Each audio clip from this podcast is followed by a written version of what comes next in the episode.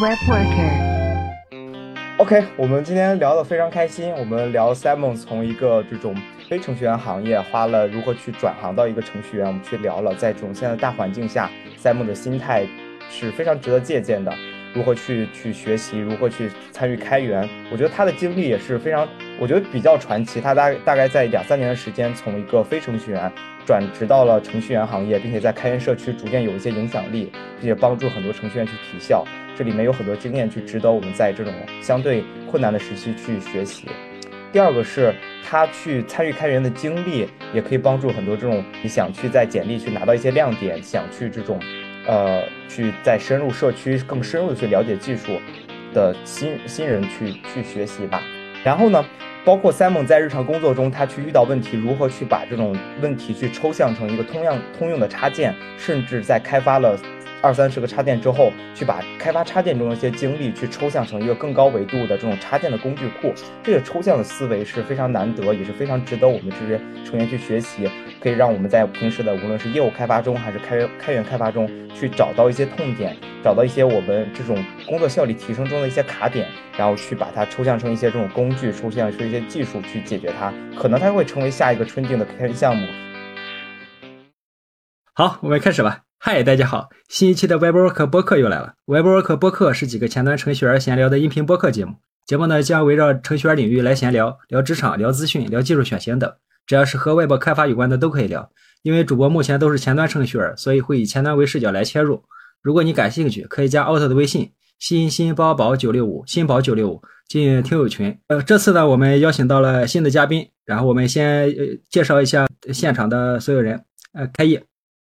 大家好，我是开义。嗯，川哥。大家好，我是成功上位以后要变成常驻主播的小川儿。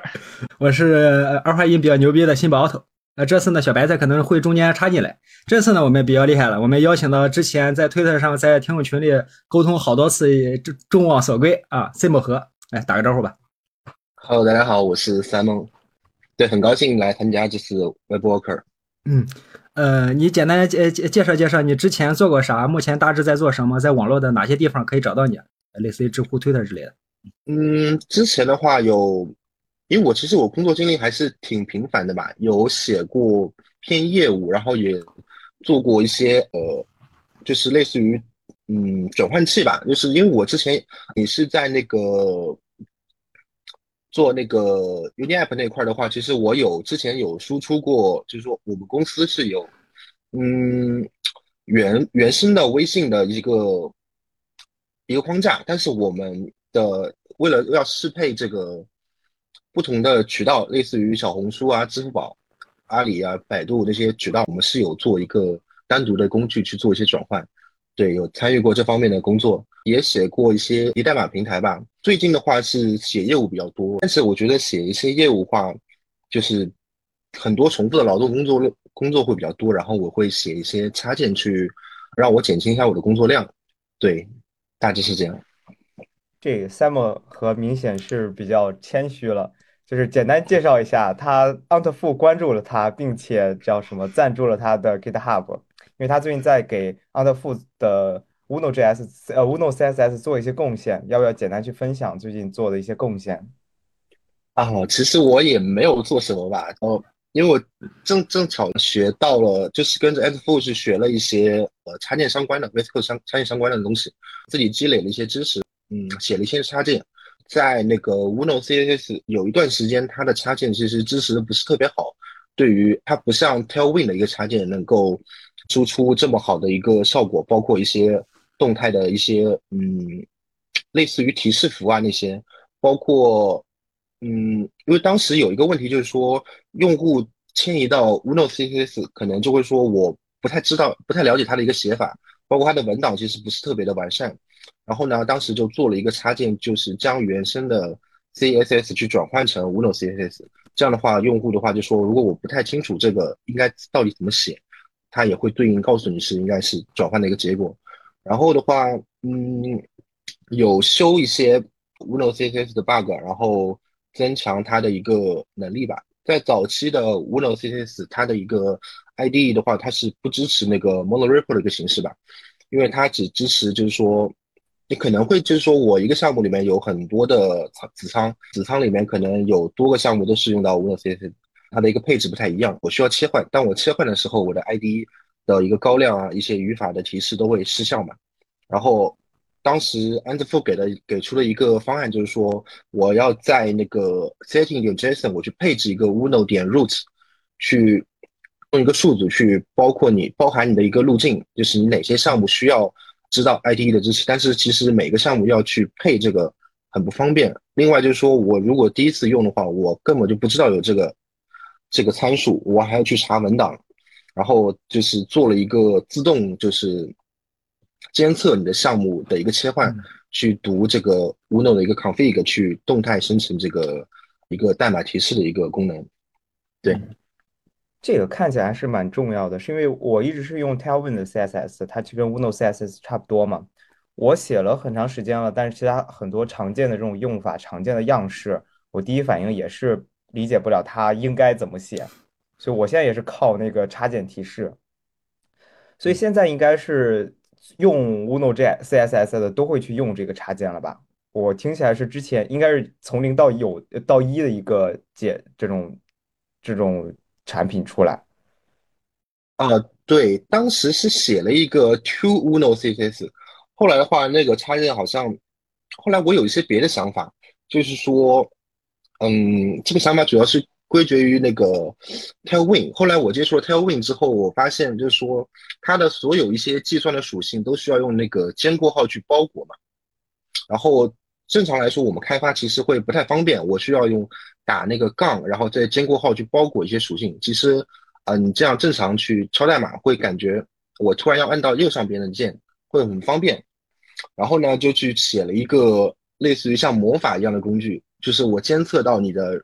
比如说类似于你是 RGBA 或者是其他的属性，包括你可能是 PX、REM 之类的一些单计算单位，我会自动去在你保存的时候，我去给你加上这个括号。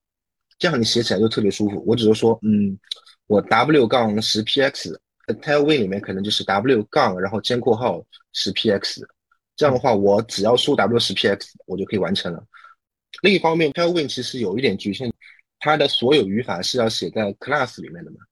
然后 Uno CSS 其实就比较方便，它可以支持 attributes 的一个写法。然后呢，但是我觉得 Uno CSS 它的写法比较灵活。这也导致了它的一个维护会比较复杂，会比较困难，然后会很多人就会想，我想要怎怎样写字，会有一个自己的想法。包括嗯，很多情况下我在不同的，比如说我在 Vite，我在 Nast 啊，比如说 Nest 里面，我可能有些就不失就不这些插件支支持就不会生效或者有 bug，然后对于不同渠道的兼容是会很大的负担。但是如果我在 VS Code 里去做这种方面的处处理的话，就是会比较简单，因为我只是根据文本我去转换嘛，就不会涉及到各种平台打包器的一些方面运行时的一些问题。嗯，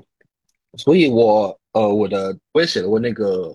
我的开发效率会比较高，因为我在你们可能一方面你不太熟悉这个 Tailwind 的写法，另一方面在你用经常反复的通过尖括号去写那些动态属性啊什么的。我会嗯频繁用到那些键，但我可能就完全用不到那些键。我在保存的时候，我就自动去转换了这个结果。然后对，所以说我觉得这个插件其实是对我来说是非常提效的一个插件。这里边刚才提到那个尖括号，我呃就是中括号、方括号的意思吧？嗯，对，方括号。所以我看你在 GitHub 开源了很多很多个插件，应该现在对十多个，就可以分享几个你你觉得你比较常用以及你。比较喜欢的几个插件吗？嗯，我最近是特别哦，最近是在写一个新的插件吧，就是 v 杠 component 一个 promoter 的一个插件。嗯，这样这个插件其实它的作用就是说，我想象到我的，因为我现在的 Vola 其实没有支持特别好，针对于它对于 TS 层面还是还是可以，但是针对于如果你不用 TS 的一个写法的话。你在父子组件引入的时候，你比如说你在子组件里面定义了 props，或者是你用 v3 的写法说 define props，define emit，比如说 define exports 暴露了一些方法，然后你在父组件你去引入这个组件的时候，你是不知道它里的那个 props，就是它没有提示，很多情况下你得去再点回那个组件，我去看它里面传了什么。但是如果如果不是你本人开发的组件，可能你根本不清楚里面的一个 props 的东西，所以说你每次要点的话，你都需要去点进去看，会比较麻烦。然后，嗯，很多人如果像一些代码规范比较好的人，程序员的话，可能会写一些代码的注释在那个属性上。然后我这个这个插件的话，就是说它支持在你引入的时候，你通过空格，它会告诉你。你的子组件里面会有哪些属性？你可以去传，包括它如果有注释的话，它会提示你这个注释，包括它的一个它应该传入的一个类型。然后它也支持，比如说你有通过 at，它会告诉你它有多是有，比如说它它定义了像 define image，或者说它是 view 二的嗯 method 之类的。哦，view 二里面的那个 image 上面会如果有这个东西，它会提示到你。通过 at 的时候会高亮这个高亮这个嗯代码提示，包括它也做了那个 ref 的处理。比如说你通过 define export 暴露的那些东西，它会在你如果通过 ref 去绑定一个新的，然后你通过比如说你绑定了一个 child ref，你通过 child ref 点 value，然后你通过点的时候，它会告诉你 define exports 里面暴露的那些方法。包括它如果有注释的话，其实这样的话，你的开发体验会特别好。呃，是思路上是做了增强版的 JS Doc 吗？嗯，啊，对，它有这个 JS Doc 呃 Doc 的功能。就如果你不写的话，它也会有比较好的嗯参数的一个提示。嗯啊，嗯，其实我我更嗯对更多感兴趣，或者我们整体介绍介绍你。呃，写了多少个插件了？大概大概什么量级？大概都归类的话，比如说有有大概有几类，都大概解决类似呃笼统上讲，大概有有解决哪哪些方面的问题？呃，写了三四十个插件吧，很多有些像那种玩具插件嘛，其实就是啊，有一些插件代码量特别少，可能就几十行，但是它的作用还挺好的，就是说有写了一个 VS Code 版本的一个。I icons 嘛，那个是念叫 i iconify 的那个 icons 的一个，对，因为这个图标搜索嘛，其实会比较频繁嘛。我当时就是觉得，我每次要去找图标，我需要去打开一个浏览器，我去看这个图标会比较麻烦。我就想说，我在终端里去打开这个图标去搜索，对吧？然后我直接呃粘好了，我直接就放到那个 v e s c o d e 里面，我也不用去来回切换嘛，会比较方便。然后的话，嗯。最近的话是有在改一个 VBand 的一个模板吧，然后它里面呃最最新版的时候，它已经解决了这个问题。在老版的时候，它是用那个老版的那个 define component define components 那种形式，就是说它不是 set up 的一个形式，它会涉及到嗯，我当时说我想跳到一个子组件里看它的一些内容的时候，它会先跳到那个。比如说跳到那个 import 里面，我要再点那个 import 那个 from 的一个地址，再点进去，它可能又是跳到一个点 tx 的文件，点 tx 的文件，它可能是用那个什么 with install 去包裹了这个东西，我再点一层，它才能到我真正想看的组件里面。这我就感觉这个开发体验会特别头疼。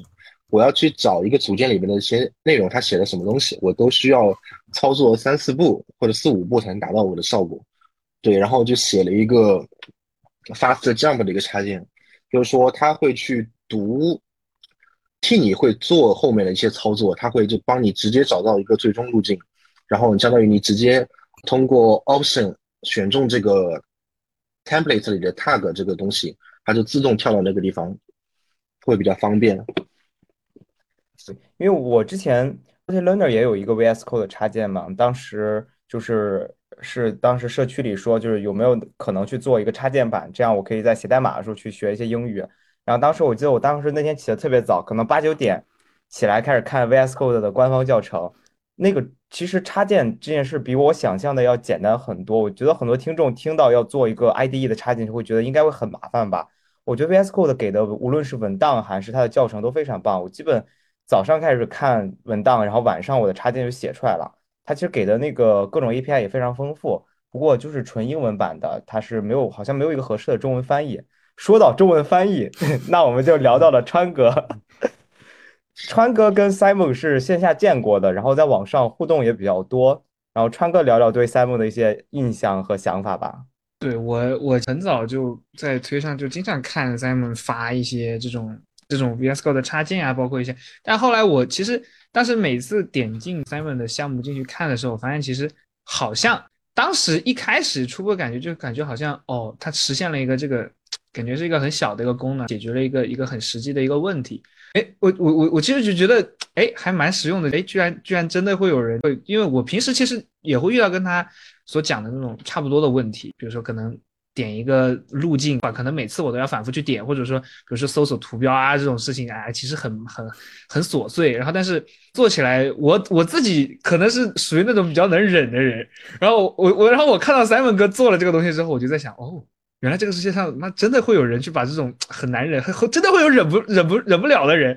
啊！我就说啊，那太好了，居然真的有这种人，我就开始我就开始用，发现就没发现，嗯，三梦哥怎么越做越多，越做越多，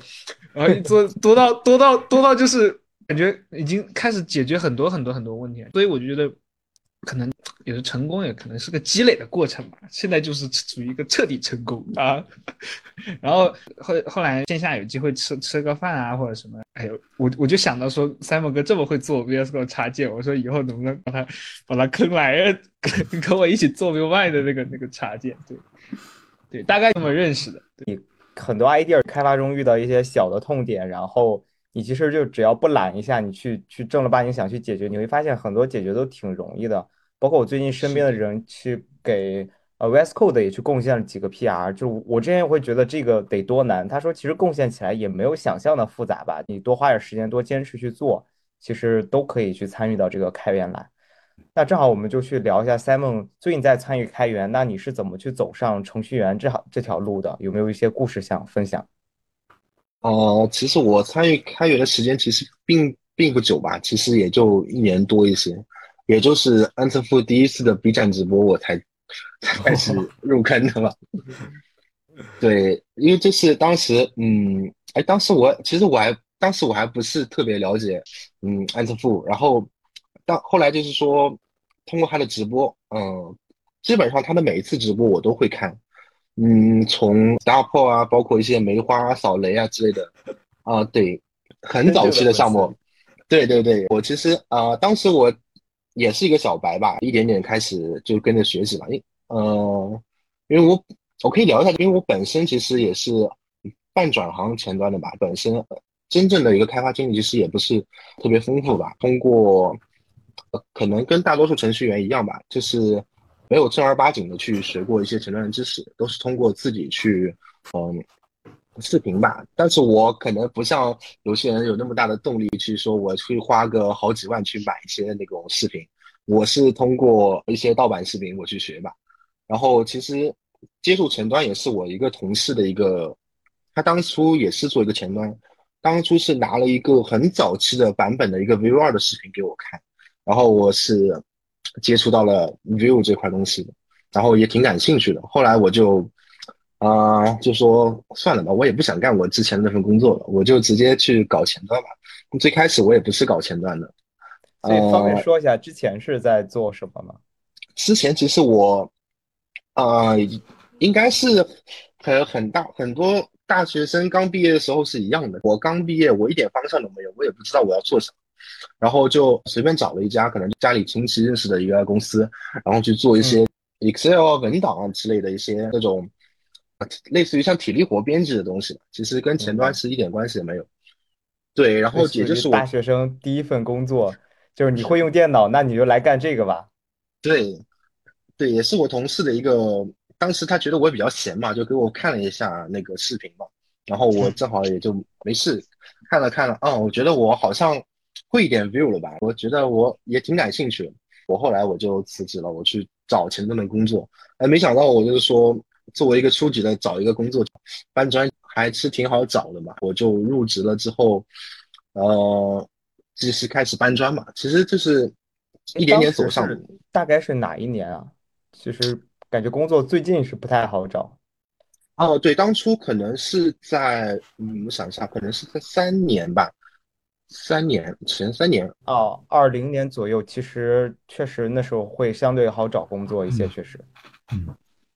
然后你继续。嗯，对，然后就是说，因为我可能就是说，啊、当初呃，怎么说呢？这应该跟程很多程序员一样，就是呃，心里比较浮躁吧。然后我想，呃，找一份工作薪资比较高的工作。然后其实我跳槽也比较频繁，当初，嗯，在第一份工作我待了没有多久，可能就想想想到另一份工作，因为当时都是做搬砖嘛，我想说。呃，现在的手头的工作，其实我也都适应了。我是不是能够挑战更复杂的东西，可能接触到呃更多业务？对，一方面就是说我对我的薪资然后有个要求，另一方面就是说我期望我能在短时间里学到更多的东西。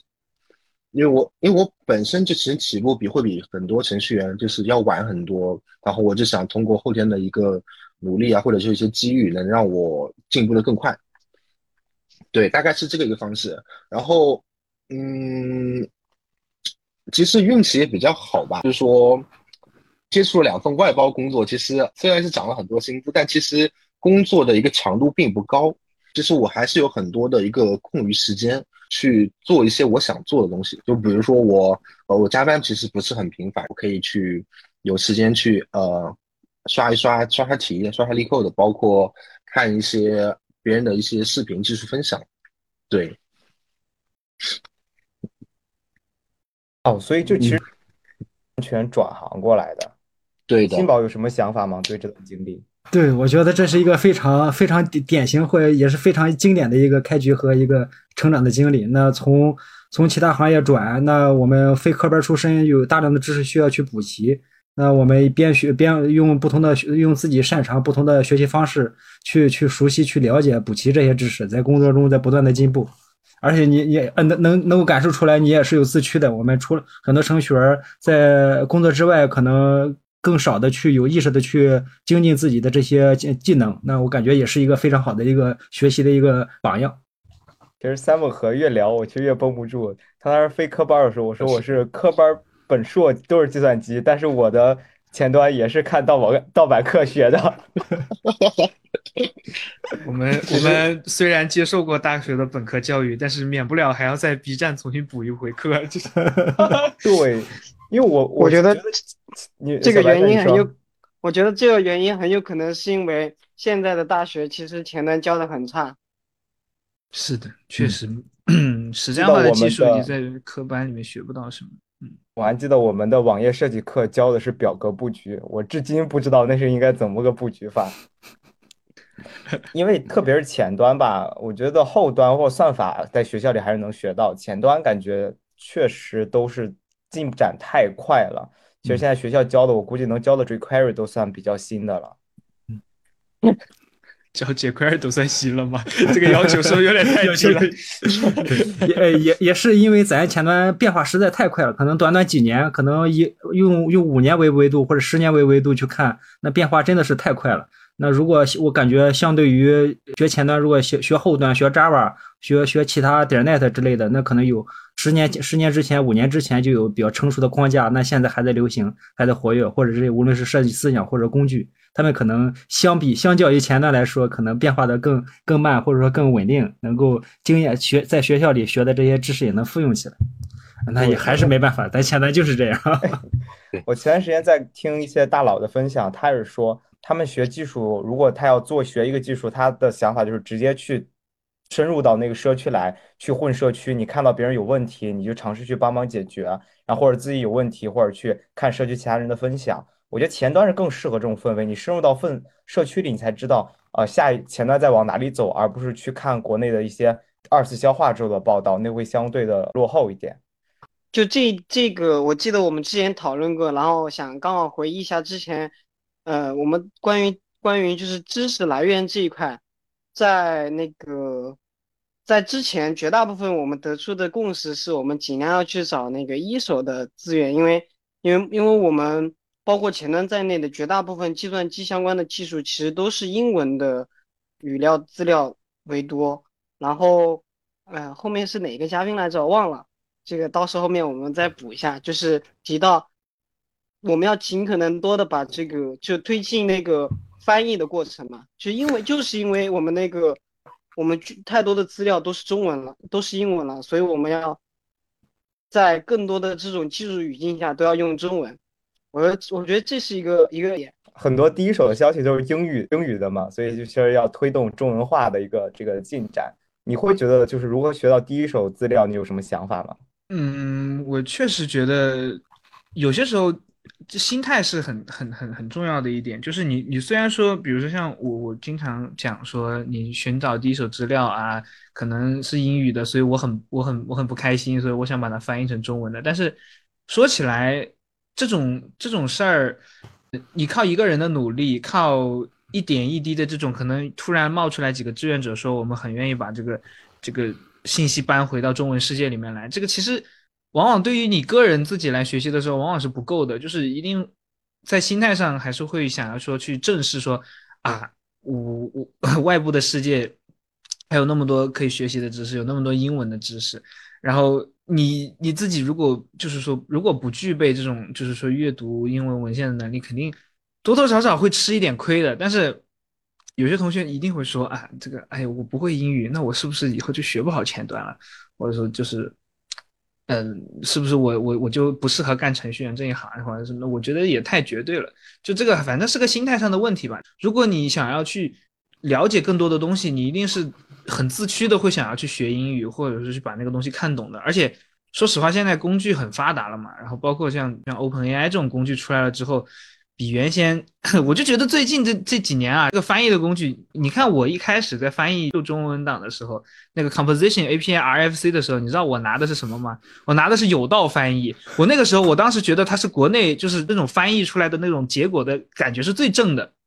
就我感觉它至少能够理解说啊，那个时候上下文语境里面，它它能够理解我是在我是在翻译一些怎么讲就程序。编程这个这个这个知识领域范畴内的东西，哎，我觉得他居然能理解，我还很开心，因为我拿到别的地方去翻译的时候，他存着积分很积翻的。然后后来又有了那个 DeepL，那个 DeepL 我就觉得啊，好像好像好像又更好了一点。但是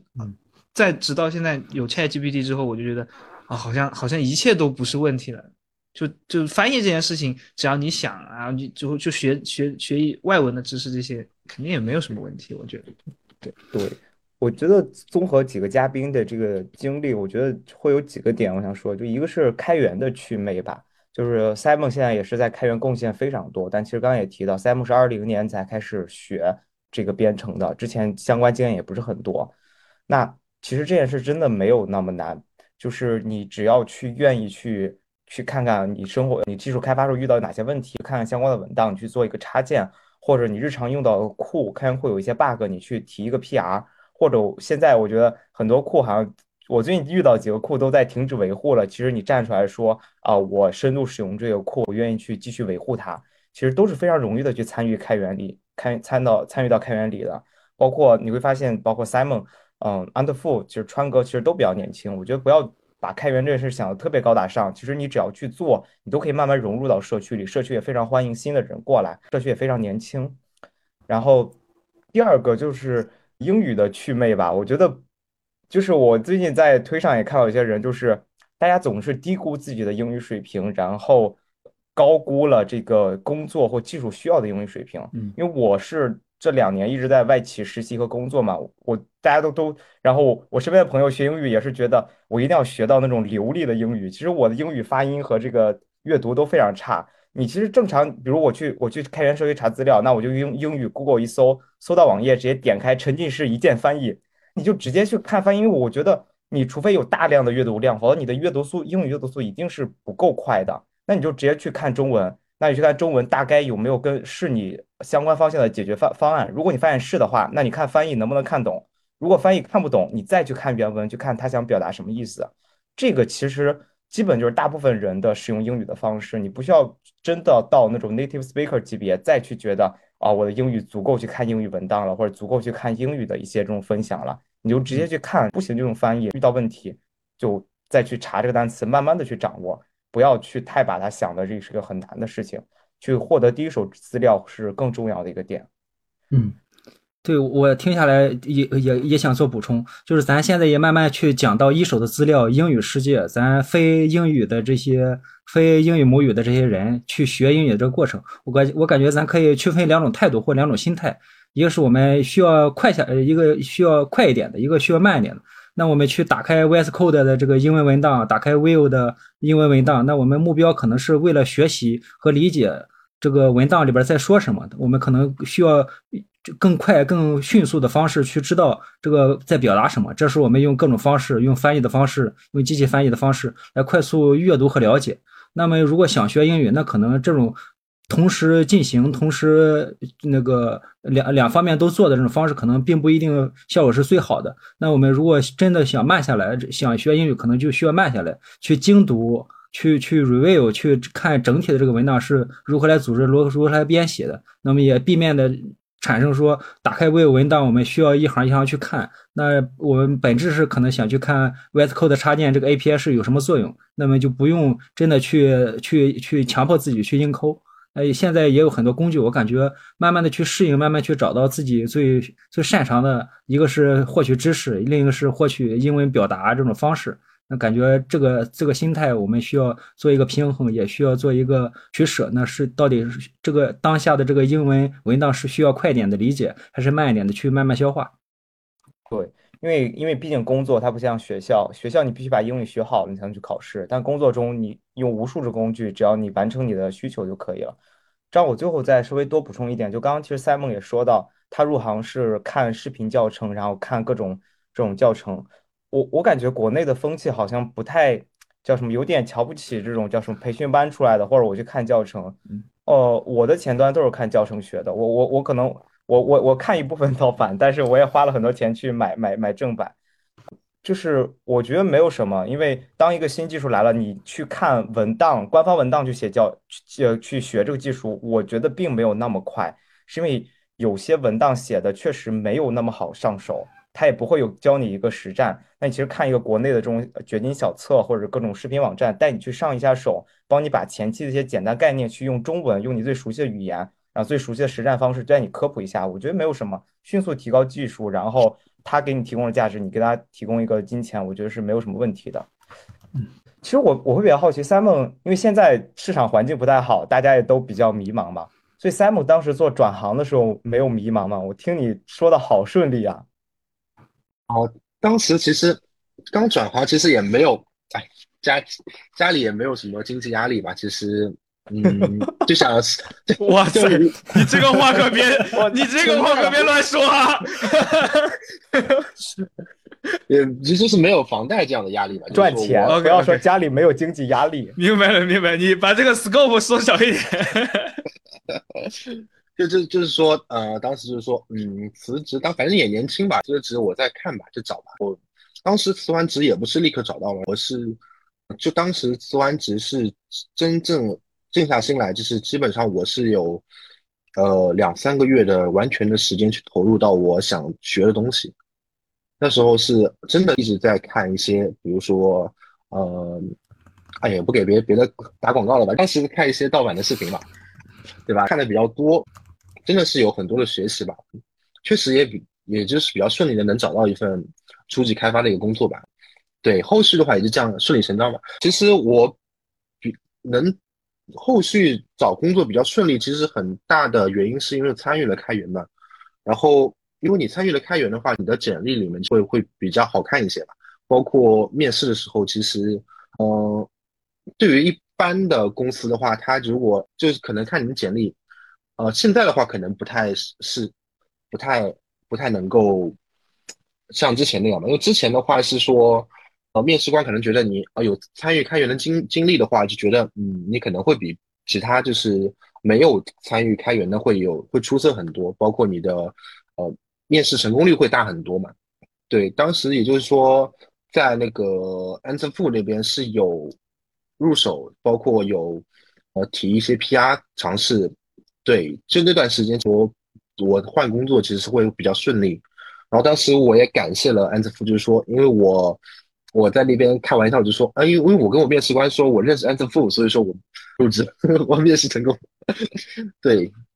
这是一个玩笑嘛，说还是要鼓励鼓励程序员去做一些开源嘛，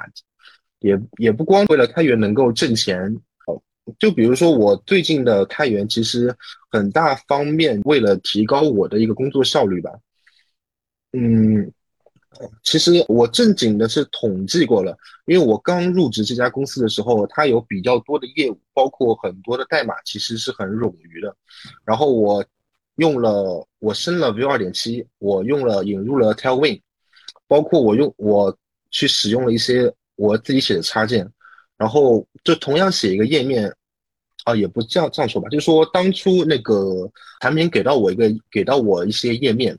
其实还挺复杂的。然后估计了一一个时，他给我的时间，就比如说问了一下我大概什么时候能完成，啊，我说下周吧，然后我当天就已经完成了所有的工作，页面量很大的，但是我可能借助我的插件，我就可能一天就可以撸十几个页面，嗯，就当时我也发了一篇文章，为什么我感觉我的工作效率会会比正常人高十倍，呃，也没有那么夸张吧，确实插件是给我带了很多的收益，对。我觉得可以把这个文章链接去放到放到 show notes 里，这个这个还是蛮有意义的。其实我刚刚听到一个点，就是你辞职两三个月去学习，这个你当时是每天学习的状态和时间安排是怎么样的？是效率比较高的那种吗？嗯，当时的话，我可能因为我又没有上班的约束嘛，我可能睡醒了我就开始刷视频啊，刷那个视频，我跟着他的视频我去敲。敲完之后，嗯，我要加上自己的理解，可能哦，我觉得这东西我好感兴趣。我觉得这个东西如果写页面，这个包括一些动效，怎么可以那么简单就可以去实现这个页面的一些交互？然后我都特别感兴趣，我可能就会干一点，我可能会干到两三点，然后啊，觉得心满意足了，我再去睡觉，然后第二天再继续干的一个状态。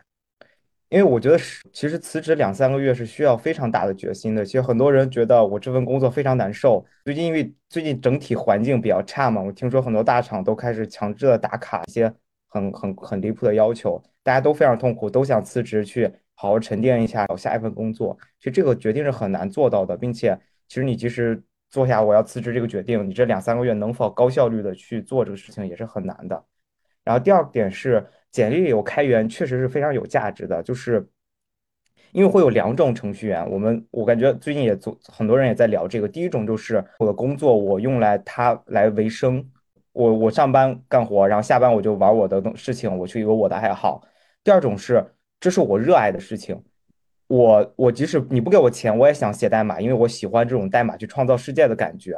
第二种一般他会更热爱技术，他也会。他对新技术的热情以及他对技术的深度都会更深一点，所以一般招人的时候都会喜欢招后者。那你简历里我开源就证明了我很热力又热于很喜欢编程这件事情，我也很愿意用我的业余时间，有我的热情去参与到社区去跟别人沟通，这就证明了你对这份工作的热情，也更容易去拿到一份工作。至于开源能不能赚钱，我感觉最近采访了一些人，好像大家都没有靠这个赚到钱。所以。Simon 其实就是靠开源，其实你就是工作之后学了一些教程，然后一直靠开源经历，这样跳槽一直都比较顺利，对吧？嗯，对的。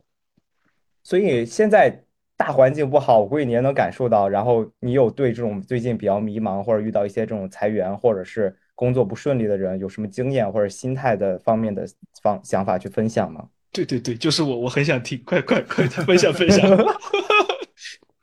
哎呀，我我不知道怎么说，我只我只能说，嗯，对于这个大环境不好的话，现在卷的会比较厉害。但是对于像川哥这种，我可能没有太大帮助，因为像因为像我怎么说呢？如果公司比较卷的话，你可以啊多用我的插件吧，提高自己的工作效率吧，对吧？工作效率提高了，因为现在我之前有有有吐槽过我们的一个产品，他就是感觉自己特别厉害，从网上看到一个功能。啊，他觉得这个，啊，你扒一下别人的代码，你一天就能搞定了，然后怎么什么什么，对，然后我我后来后来就是说，啊，我去找了我领导，跟他说，这东西其实还挺复杂的，什么什么什么，然后就把他怼回去了。包括他的每一次，他可能没有自己的主见吧，包括每一次的一个改动，可能就是说两个星期，然后老板突然心思变了，然后整个界面都大改，然后相当于你等把之前的功能等整个就重写了。我如果对于对于正常来说，你们可能是内心崩溃的，然后我要重新去写页面，包括那些 JS 逻辑，包括一些渲染的一些逻辑，我可能都不能用了。如果加上如果我之前是精心封装过的，因为它界面的一些包括后端的接口的 API 也也有很多的参数变化，呃，导致我可能基本上就是重新去写这个页面了。然后我要重新去写的话，然后我如果没有用 Tailwind，包括我的插件去写，我来说我光在画页面上的工作给我占很大的时间，然后就可能会涉及到我需要去加班。但是对于我来说，我可能我就完全没有加班的这个，包括我可能我我，哎，其实这样说不太好，因为我老板应该听不到这个博客。然后我基本上我一周我可能只有一周大概只有五到六个小时在正式的业务中吧，其实基本时间我都是哦，这是你说的你上一家公司的这个情况对吧？啊，对嗯对，这是我真的一个效率真的是还是比较高的吧，包括可能现在业务就是说也不是特别紧，然后我的时开源时间其实是是相当丰富的。对，其实就是说你如果也想这么轻松的话，就考虑可以让你的呃项目组啊去推荐使用一些 Tailwind 啊、Windows CSS，然后再借助我的插件去实现一些，会会比较轻松。Simon 可太会带货了。这个这个确实太震撼我了。我今天有几个震撼，一是 Simon 的心态，心态真的非常非常的好。我觉得其实转行，无论是转行还是辞职两个月在家学习，去为下一份工作准备，这都是很多人会承受心理非常大的一个压力。然后 Simon 真的是非心态非常好，确实没有经济压力，看出来了。然后第二个确实是你现在比较卷的话，我是觉得与其你去花时间在就叫什么战术上的勤奋去弥补战略上的懒惰，你不如去仔细思考。那你这段时间你明显感觉有一段在一些很琐碎的事情花了大量的时间，那你能不能用一些插件？你可以去看 Simon 插件，或者去看社区里很多人在做很多小的插件去解决一些痛点，可能那个痛点就会节约你很多时间。你去考虑自己的工作如何更高的提效，这样卷的效率会更高一点。嗯那川哥，川哥最近比较迷茫，川哥有什么想分享的吗？啊，我最近我都都真的没什么可分享的，但是我自己，呃，最近在看一些别的技术吧，就比如说像什么 Web 三或者什么，虽然我自己现在没什么头绪啊，因为我只觉得我自己了解的很浅，因为我在 B 站上面又又说回到 B 站大学了，我就天天，因为我发现真的在初学的时候，你看视频感觉好像就是还挺适合的，因为你不需要就是说那么专业性的说解决那种很，就像我现在去解决一些前端理论的问题，我可能觉得啊，我都我可能不会再去找什么视频教程啊或者什么去去帮我，就都就是会用一些很直接的手段，比如说直接去 debug 啊或者什么的，因为你可能因为你做了很长时间了，你对某个领域可能相对比较了解了，但是刚开始了解一个领域的时候，就看视频啊什么的，就是真真学的挺快的，对，就反正最近自己平时瞎鼓捣瞎鼓捣这鼓捣那吧，然后，哎，我我我我在看那个 Johnson 最近出的那个 Vola 二点零的那个东西，但是我现在没有嗯看的特别有头绪，因为嗯，感觉有很大改动，比之前有很大改动。对，在这种就是想要想要完成 One 的最后一步，感觉还还还还有还有很长的一段路要走。嗯，那我们今天节目非常有意思，那我们请下一位刚度过了空窗期的新宝分分享一下最近的心态。哎，我我正好可以讲讲，但我觉得我我前面刚才还想说，我说呃突然意识到是啊，咱作为前端程序员，每天可能要花八个小时以上的时间在这个嗯 ID、VS Code 的 IDE 上，那我们就可以去像 Simon 一样去思考，那我写的这些呃垃圾代码哪些地方是可以被复用、被重用的？那用用这种 IDE 的这些编程的方式去复用，无论是复用这些代码串，还是复用这些页面的逻辑，还是复用这些咱这个工具链，借助工具链的力量去是提高我们的工作效率。那这个方式感感觉真的非常好。那我感觉顺着这个思路去看，去看包括 Simo、看 a t f o 或者看其他那种写 VS Code 插件的一些高产输出的大神，那么就感受他们的这种那个思路和想法。我感觉对咱普通的这些日常写业务，在公司维护公司代码这些程序员，应该也能有相似的这种感悟和感触。再回到说，我最近也是，嗯，差不多刚好入职快一个月。之前我也是经历裁员嘛，裁员之后大概也有一小一百多一百多天吧，一百多天的休息。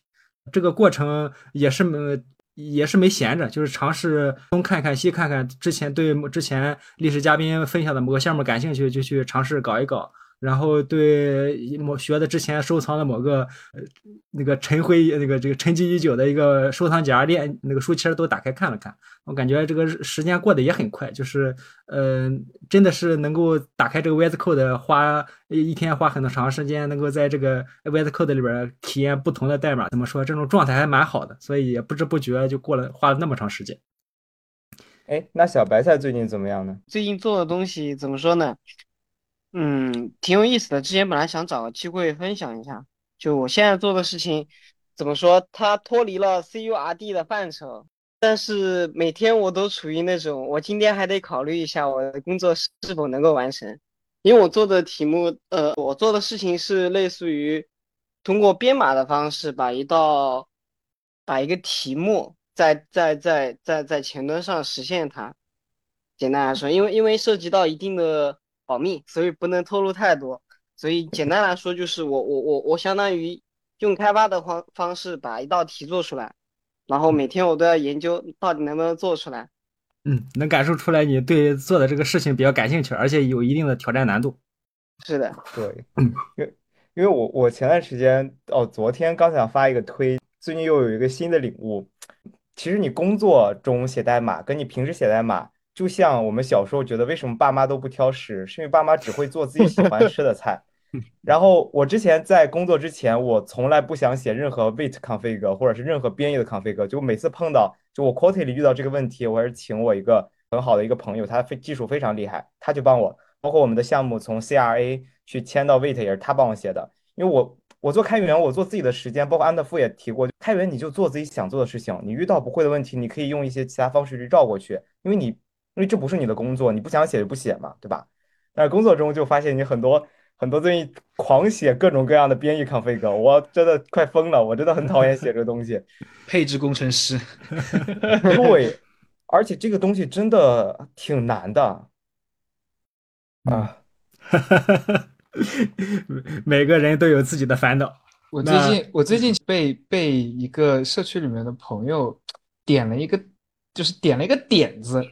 然后这个点子可能可能可以有有机会发展成为一个。一个开源项目，我觉得还还还挺有意思的，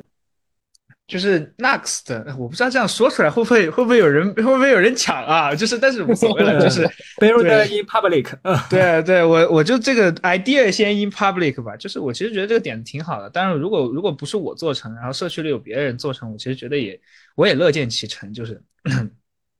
呃，他他是跟我这么跟我说的，他说他说他说我我我用 Next，我觉得我觉得非常爽。因为 Next 它有很多，现在有很多 mod 那个 module 了嘛，那个 module 你可以直接引进来就用，就觉得好像集成进来特别方便。然后啊，你去比如说像集成一些什么 Tailwind 啊或者什么东西的时候，好像你配置的东西也相对比较就是你你它它并没有帮你省去配置 Tailwind 这一项，但是它做了大部分的默认的东西。然后我就在想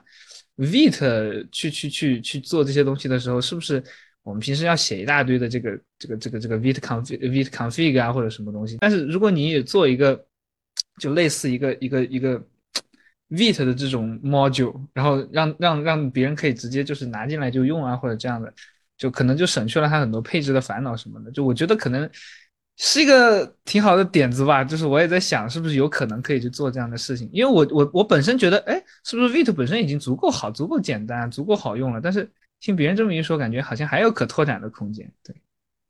我甚至连这个项目，我甚至连这个项目的 logo 和那个那个名字我都想好了，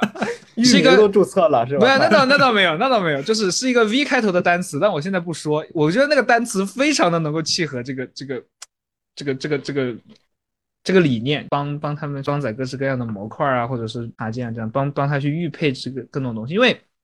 其实讲实话，在 Vite 很多其他那些点子里面，它它有一个它很很很想作为它的主打的一个一个招牌的少配置，因为你想，你 Vite 基本上不用怎么配置，你就可以用上原来 Webpack 大部分的功能嘛，什么什么 CSS Loader 啊，什么 HTML 的什么 Serve 啊，这些这些这些功能，对，就是嗯，就感觉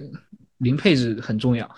因为之前有一段时间 Parcel 呃是 Parcel 特别火，就是它主打 Zero Config 嘛。因为我觉得大部分程序员都是我有了一个 idea，我想做一个项目，然后我去开始用技术，然后我但我并不想成为某一个项目的配置工程师这种专业级别的人员，所以其实把很多这种低开发者体验做的足够简单，这也是很多目前很多项目发展的一个趋势吧。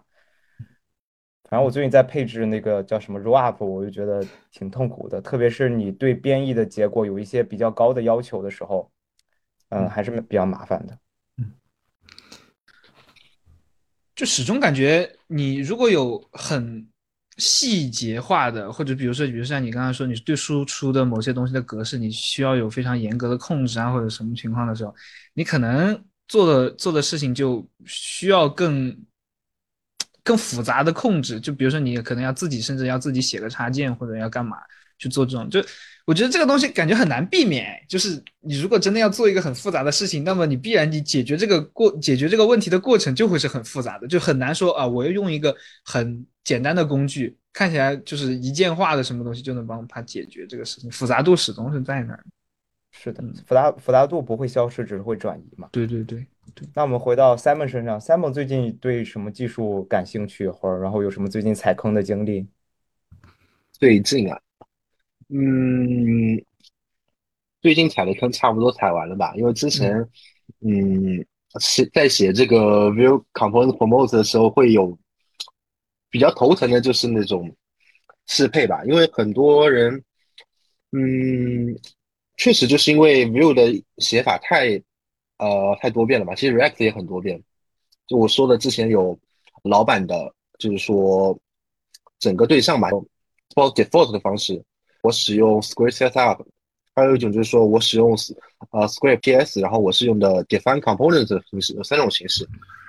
当时处理这个子组件，子组件的话，其实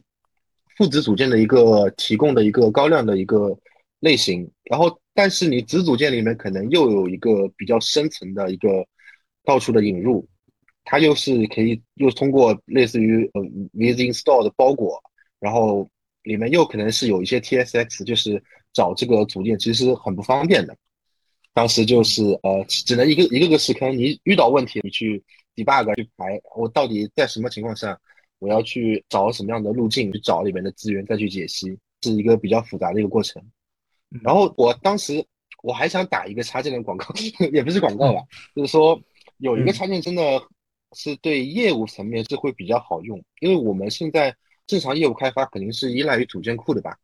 然后组件库的话，其实说，呃，因为我写了一个类似于组件库的一个代码提示的一个插件，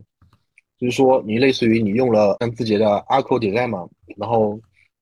包括什么呃 Navy UI 啊、Advanced UI 啊，类似类似于 UI 这些 UI 的话，其实你嗯，你使用方面的话，其实会有一些呃体验的不舒服吧，就是说你肯定你你要用哪个东西，你都得查它的官方文档。然后找它的示例，然后我呃再找它的 API，找它的 method。其实每一次的我去用这个方法都不太舒服，但是我的插件的话就会提供这个组件上所有的一个属性，包括它的一个代码解释，包括它的类型，包括你的你用 at 去绑定它的事件，它会告诉我这个事件它应该是怎么样的，包括它的入参是怎么样的，它会给到你一个怎么样的结果。然后你的开发体验会比较舒服吧。然后它也是支持了中英文，支持了很多主流的组件组件库，包括支持了 React 的一个一些组件，你像 Arc Design，包括 Arc Design View、On Design、On Design View，呃，On Design 对很多的组件库它都支持了。然后还有一点的话就是说，因为其实你当你写完这个插件的时候，你会发现你还会有一些更偷懒的写法。就是说，你用了这个组件，然后它它会给到你一些默认的配置，因为很多的组件是动态的，然后包括 dialog，dialog 它的一些类似于像那个什么 show 啊，那个 design show 好像是这个属性啊，还是这个属性基本上是某个 dialog 都是必备的一个属性，然后我就会作为它的一个模板使用的时候，会自动会给你带上这个属性，包括生成一个动态的变量，因为你可能会涉及到我会取一个变量命名。我会给你一个默认的变量命名，你可以自动的修改。然后下一步的话就是说，我生成了这个变量命名，我肯定要在底部去定义这个变量名。我包括我使用 ref 或者是别的形式，我要去定义这个变量名。然后我需要在 script 里面去写，比如说我 const 一个这个名等于一个 ref false 或者是个 true 的一个初始值。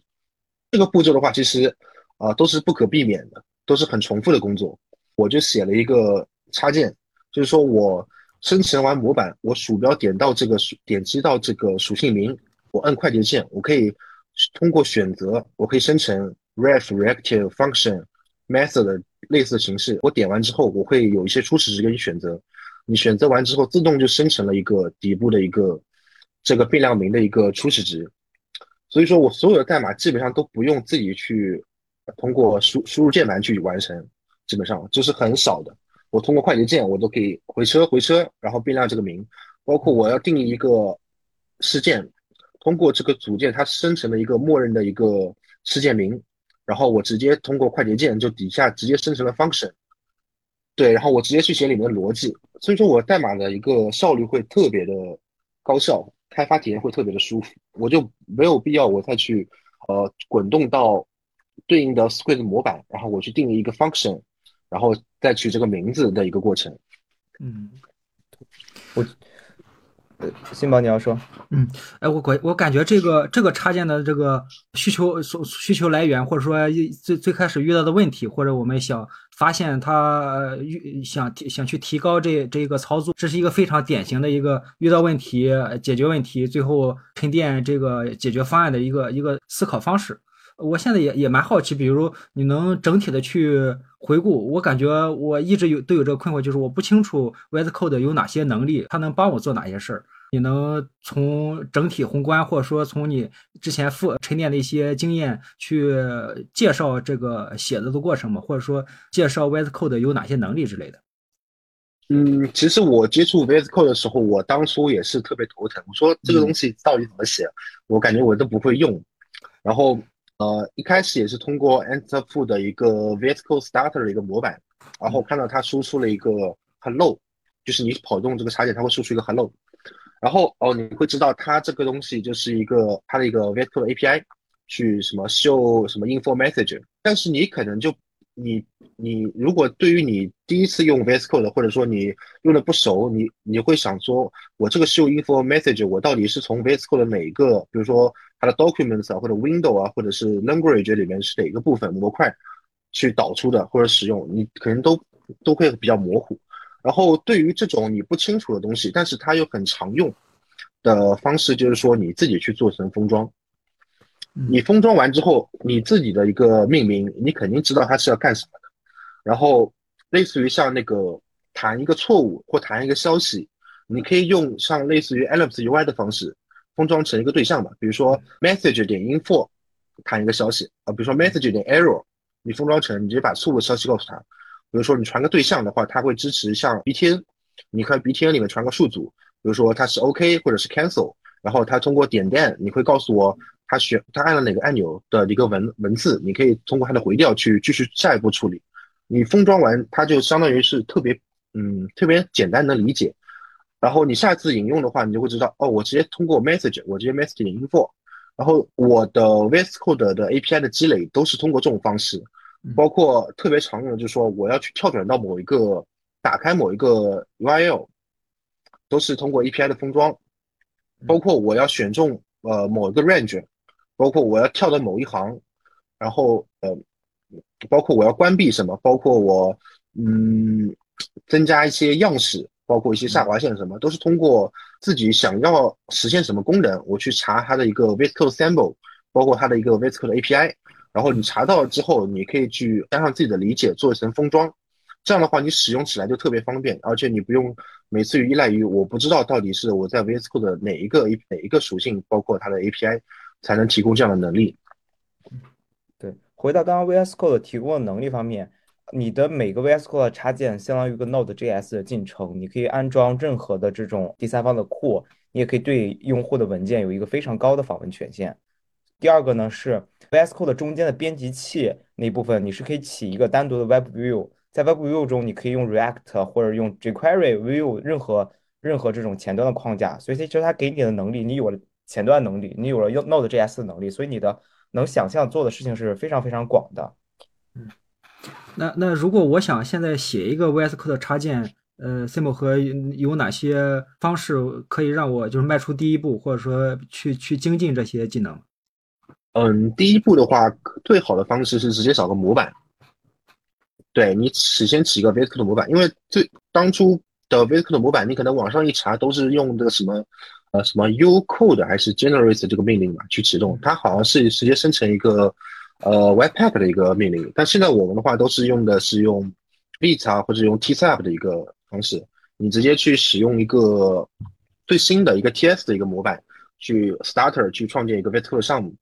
嗯，然后的话，我建议的话就是说。你可以用我写的一个 VS Code 的 util 的方式，它里面会导出一些比较常用的 API 去使用，啊，包括你基本上是，它里面还包括了一些额外的封装啊，比如说你的一个侧边栏的树，我也是有做一些简单的封装，包括直接你可以通过一个 view 去创建一个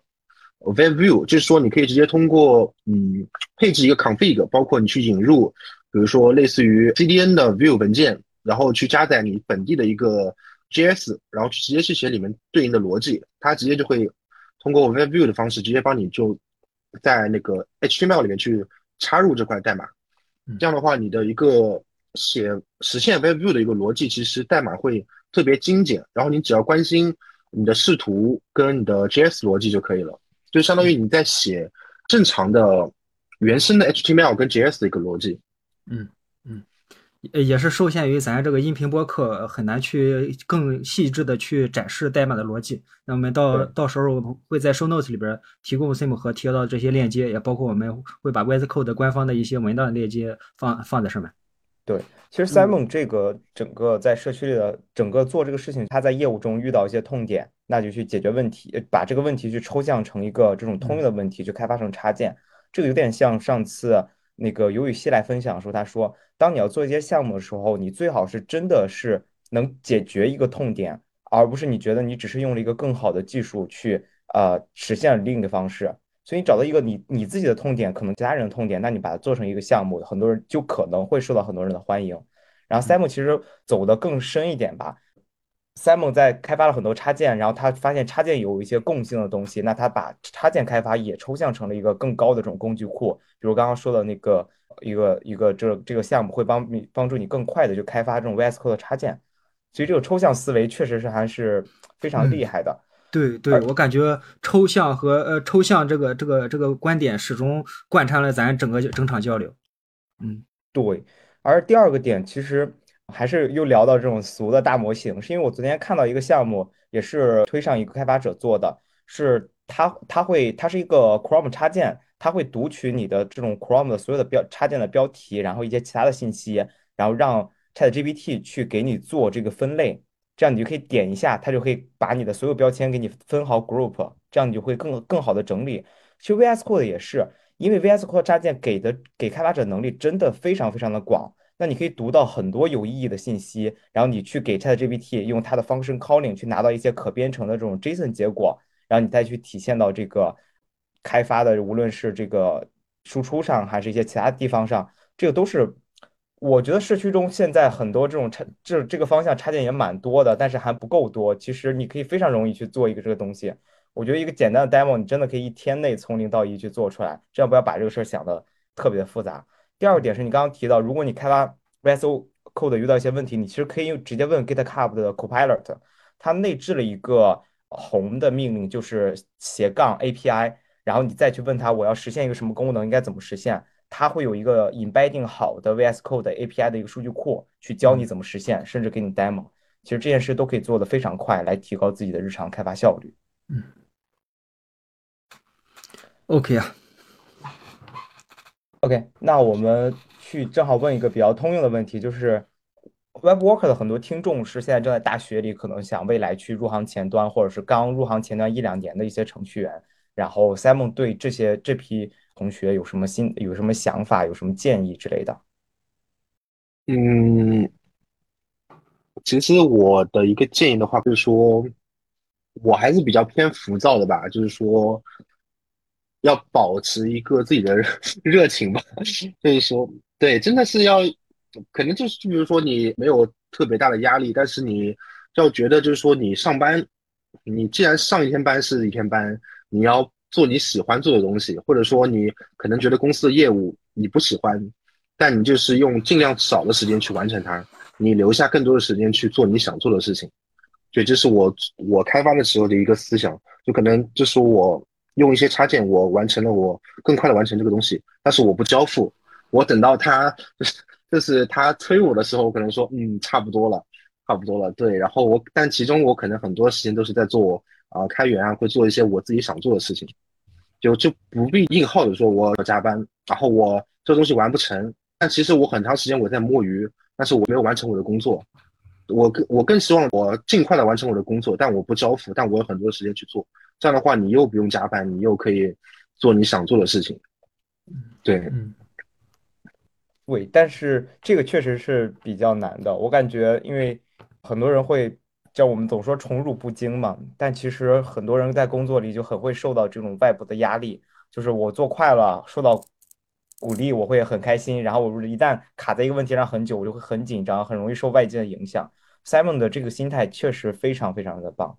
而且其实上次尤雨希的采访也提到，就是你要做你喜欢做的事情，你才会把这个事情做深，你才会一直在这个行业里有一个比较强的竞争力。如果你真的只是把程序员当一份工作，或者是你你喜欢做后端，但你一直在做一个前端工作，因为你只能找到前端工作，那你其实你的职业发展也会受限制，你未来的竞争力会受影响。我我刚好问一下，像现在嗯如果还，因为我之前是开发过 VS Code 的插件的，有段时间没写了，然后想问一下，现在如果开发 VS Code 的话，最推荐看的还是官方文档吗？因为之前托尼直播的时候，他他的一个解决问题的方式就是说，直接去看官方文档的一个 sample，但是可能你涉及到有些 API，但是它 sam sample 没有提供，那就很头疼了。你就要说我要借助 Copilot 我去问，但是很多情况下 Copilot 的一些呃他的幻想很严重。我现在觉得，我现在觉得 Chat GPT 其实你问他个什么问题，或者是问他这种这种他可能理解的、知道的问题，只要他比如说你用个这种幺幺零六版本的这种有知识输出的这种，感觉他也能回答出来。比如说你问他我这个地方我该用个什么 API 呀、然后什么的，他这种问题他应该能说得出来。但是就是反正看官方文档，就是像 Simon 哥刚才说的，你要找一个需要解决你特定问题的那种。感觉路径就还挺难的，就可能只真的只能问个大师。哦，那对那哦，那未来的官方文档并不是简单的像像现在传统古典的这种 guide、API inference，啊然后什么那个那个 playground，就是这种这种范式。对我真的是觉得，输入一个框描述你的问题，官方文档给你答案。对我一直觉得应该是这样会更好。我觉得 GitHub Copilot 的 API，你去问 V，就是因为它它就是专门为 VS Code 的 API 去 embedding 去 fine tune 过的，你去问效果是蛮好的，它的幻想也会少很多。行，去试一试。那 Simon 继续，刚刚小小白菜说的那个问题嘛，我当时也有很多想实现的功能，我不知道怎么用，我就问他，他，而且我问的也比较简单，比如说我要实现，比如说我要如何通过，比如说类似于 PS Parser，我去解析到这个东西，达到它的一个类型，他会他会给到我一个方案，一些 API，那 API 我直接粘过去之后，发现上面很多 TS 导出来的一些 API API 都是原本它是没有这个功能，包括它的一些参数，它都是有可能第二个参数是默认参数，它可能都没有传，都是一一都是一堆问题那种。它而且会用很多废弃的 API，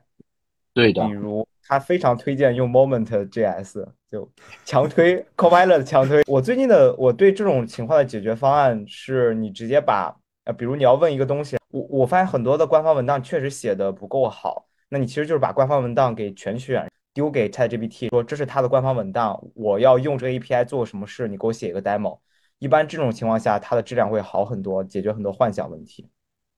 哎，这是一个很好的点子，我们后后面有机会可以去展开我们 AI 加文档，这个后面我们有机会再再进行展开。嗯，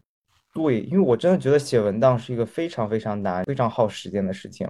因为我感觉最近一些开源项目，你比如 Next、JS、React，每次都是感觉非常认真的、非常大规模的说我要开始一个新的文档，我们要新的文档要怎么让更好的帮助人上入手，这种都是都是这样的，这是一个非常难的事情。嗯我也有好奇，就是你现在一天的呃，就是我们在工作时间和工作之外的时间，你这些精力是大概是怎么安排的？典型一天大概是怎么度过的？在上一家公司的时候，我们是指，嗯 我可能我上午就是搞开源吧，然后中午的时候会，下午的时候可能会抄一会儿代码吧。怎么要也要看业务吧，就是说如果有手头有工作的话，我可能就下午会花花三四个小时会搞一下吧，然后接下来我可能会就在专注开源方面吧。嗯，对，晚上的话，如果家里家里得有人陪伴吧，就老婆，我得我得回家看电视吧，然后放个电视之类，我可能就坐在电脑旁，我可能有什么想法，我就会想写一些插件嘛。但是我如果没有特别好的灵感，我可能就啊、呃，这天就会摆烂，我就陪她一起看电视。嗯，所以老板只能买到你一半的工作时间是吗？嗯，呃，最最近最近在在忙什么？最近在学什么新东西吗？未来想做点什么呀？嗯，最近我的很多项目怎么，其实我觉得还是挺好用的，但是可能就是嗯，接触到的人不是特别多，我就比较想去呃推广一下我的这些插件吧。然后对，还有的话就是说，嗯，我其实一直想入手 Rust，但是我入手了很多次。怎么感觉最近来我们这个播客的每一个前端程序员都都在提到这件事情 目前 Rust 真的好难，对他们都说没太学懂。而且每一个人来了都说没学懂。刚好你这两个问题问到了两位主播的专业上。你第一个是推广的问题，这里有开译这个推特万万上万那个 follow 的大大 V，然后第二个问题，我们这有 Rust 的大师，我突然紧张，Rust 的大师是谁呢？谁是 Rust 的大师啊？我好想知道啊！我想知道。那只有新宝没说话了，新宝说说 Rust 的咋学吧。呃，我那得问问海老师，一切以海老师说的为准。Rust 确实是个火的话题吧，嗯，而且现在手机系统那个 vivo 不是宣布他们的手机系统是用 Rust 写的吗？嗯，但我我其实也没太想清楚，就是要不要去学 Rust，我也是一直拖着，感觉所有人都在尝试 Rust。嗯，不学能不学的话，能收获很多快乐。嗯，我我回到宣传那个是这样的，因为因为我 q u a t y 的时候做 q u a t y Learner 的时候，我当时的想法非常简单，就首先我我不是一个强技术背景的人，我其实是偏偏那种应用层一点的那种程序员，我其实技术实力不是很好。然后做 Qt 的时候，我想的非常清楚，我需要的就是一个 star 数非常多、非常 trending 的项目，成为我简历的亮点，让我去好找工作。所以我当时在看开源项目的现状的时候，发现特别我我当时室友也在做开源项目，他们有一些做的非常非常深，成千上万行代码，然后也解决了很多问题，但 star 数只有几十个，或者是真有真的只有几个，没有人看到。我觉得就是宣传上，而且上次 Underfoot 的在那个 VitConf 的那个分享叫它叫集合集合论嘛，叫叫什么 the the 对 set theory，嗯就是说你要做一个项目，你如果你的前缀是 view wait 什么什么，那你其实就限制住了你的受众，所以你尽可能要做个广的项目，这样会有利于宣传。第二是宣传真的是需要花很多心思、很多时间去去在这个上面才会有人看到，因为我们作为一个开源项目，我们没有什么这种媒体的投放，然后或者是这种你的一个宣传资金，你只能是靠你社区里你去喊，或者你去做一些这种呃 talk 呀，或者是这种简简单介绍视频呀，或者是一些成能成够成为 trending 的一些这种分享的文章，在 Twitter 这种聚集或者掘金 V2X 上去做一些比较，真的是需要去花时间去想怎么宣传，做一些宣传动作才能去得到一些关注，也会有更多的这种 contributor 去把这个项目推得更好吧。嗯，这个是一个比较难的事情，我觉得。对，这也是一个之前像我们讨论的，那如何让更多人去使用，或者说如何让更多人去尝试去参与，让让你的这个开源项目或你参与的开源项目变得更好、更繁荣。对，我能想到的，如果只要一句话去解回答这个问题，就是足够的接地气吧。因为我最近也是大概两三个月的时间，推特从零到一万粉嘛，然后我的开源项目基本也是当时是两三个月的时间，从零到一个三千三三四千 star。我当时想法就很简单，不要把你的受众以及整个开发者平均水平想的太高。他们他们其实包括现在都会有人问我 c o d e Learner 这是一个纯前端项目吗？其实大家都不太会去看代码，能看你的 README 的，我觉得都属于少数人了。所以你一定要把接触你的项目和使用你的项目、理解你的项目的门槛写得足够低。因为我今天也在推上看到一个其他人的项目，我大概我真的坚持着把他一个上万字的一个 README 看完了。我我不知道他的项目是干什么的。其实我会，我之前做 Code 宣传的时候，我也是说，就是你要一句话去介绍你的项目。甚至你可以直接后面再多加一句通俗的说，就是怎么样怎么样。我当时框 y 写的通俗的说，用打字的方式去背单词，几秒钟就大家能 get 到你的项目，这样就会有个比较好的宣传。这个确实需要花时间。嗯，Sim 里边那刚才提到那个他封装 VS Code 插件，封装 VS Code API 的那个思路，就可以说。类似于 VS Vue Use 啊，呃，Hooks 那样的方式来使用 VS，呃，对对，in VS Code，对对对对对，这样哎，有画面了。对，而且我我说实话，我真的非常喜欢封装 VS Code 的 API 这个思路，因为 VS Code 官方 API 确实有点复杂，有点难以上手。嗯。哦，那我突然想，哦，UNAP，谁说 UNAP 只能写小程序？对吧？OK OK，这扯远了，扯远了。哎呀，紧张，第一次收尾，让我让我给我十秒钟。OK，我们今天聊的非常开心。我们聊 Simon 从一个这种非程序员行业，花了如何去转行到一个程序员，我们去聊了，在这种现在大环境下，Simon 的心态是非常值得借鉴的。如何去去学习，如何去参与开源，我觉得他的经历也是非常。我觉得比较传奇，他大大概在两三年的时间，从一个非程序员转职到了程序员行业，并且在开源社区逐渐有一些影响力，并且帮助很多程序员去提效。这里面有很多经验去值得我们在这种相对困难的时期去学习。第二个是他去参与开源的经历，也可以帮助很多这种你想去在简历去拿到一些亮点，想去这种呃去再深入社区更深入的去了解技术的新新人去去学习吧。然后呢？包括 Simon 在日常工作中，他去遇到问题，如何去把这种问题去抽象成一个通样通用的插件，甚至在开发了二三十个插件之后，去把开发插件中的一些经历去抽象成一个更高维度的这种插件的工具库。这个抽象的思维是非常难得，也是非常值得我们这些成员去学习，可以让我们在平时的无论是业务开发中，还是开开源开发中，去找到一些痛点。找到一些我们这种工作效率提升中的一些卡点，然后去把它抽象成一些这种工具，抽象出一些技术去解决它。可能它会成为下一个春定的开源项目，可能会成为下一个春定的插件，甚至会成为下一个时代比较有有意义的这种技术技术项目。OK，那我是今天学到非常多，然后真的觉得 Simon 是一个非常传奇的经历的一个开译啊。我是听了 Simon 的分享，重决定重新审视每天花八个小时以上的时间朝夕相处 VS Code 的新宝。那小白菜，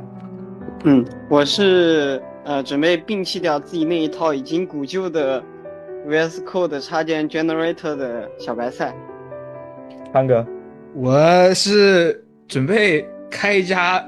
前端带货超市，然后一定要把 Simon 培养成咱们前端带货界的李佳琦的小川。下一个 On the Full。Simon 啊，太会带货了。我是每天努力上班的 Simon。真的吗？哎，你你这个，哎，你这个说的好像跟你跟你前面说的那个好像有点反差。啊，这这这些不能，这这些不能播。